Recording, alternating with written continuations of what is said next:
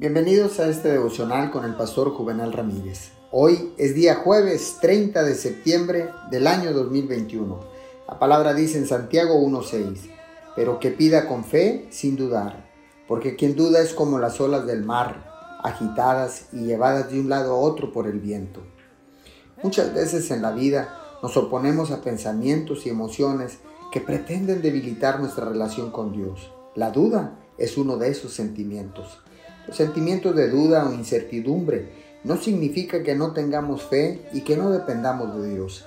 Simplemente significa que el diablo está trayendo la tentación de impedir que pongamos nuestra confianza en el Señor.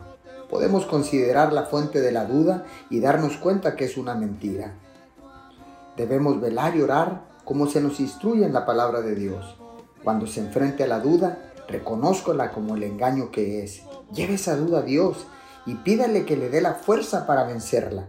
No alimente esas dudas, más bien alimente su fe.